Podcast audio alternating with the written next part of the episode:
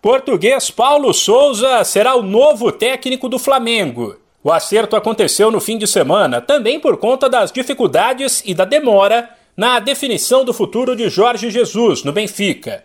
Paulo Souza não era a prioridade, mas estava no radar do rubro-negro há tempos, desde antes da contratação de Domenech Torren.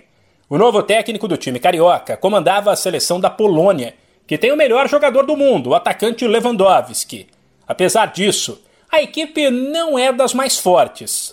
Está na repescagem das eliminatórias da Copa e terá que primeiro bater a Rússia e depois superar Suécia ou República Tcheca para conquistar uma vaga no Catar, missão que não é das mais fáceis. Na avaliação de Paulo Souza, trabalhar em um clube protagonista do futebol brasileiro pode ser mais vantajoso para a carreira dele e dar mais visibilidade.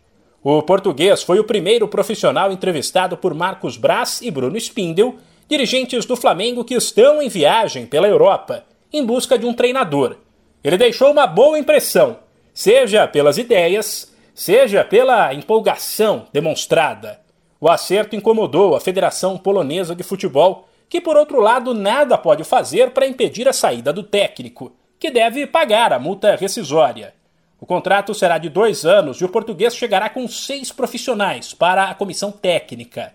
A primeira reunião de trabalho será quarta-feira, um dia antes de os dirigentes do Flamengo voltarem para o Brasil. De São Paulo, Humberto Ferretti.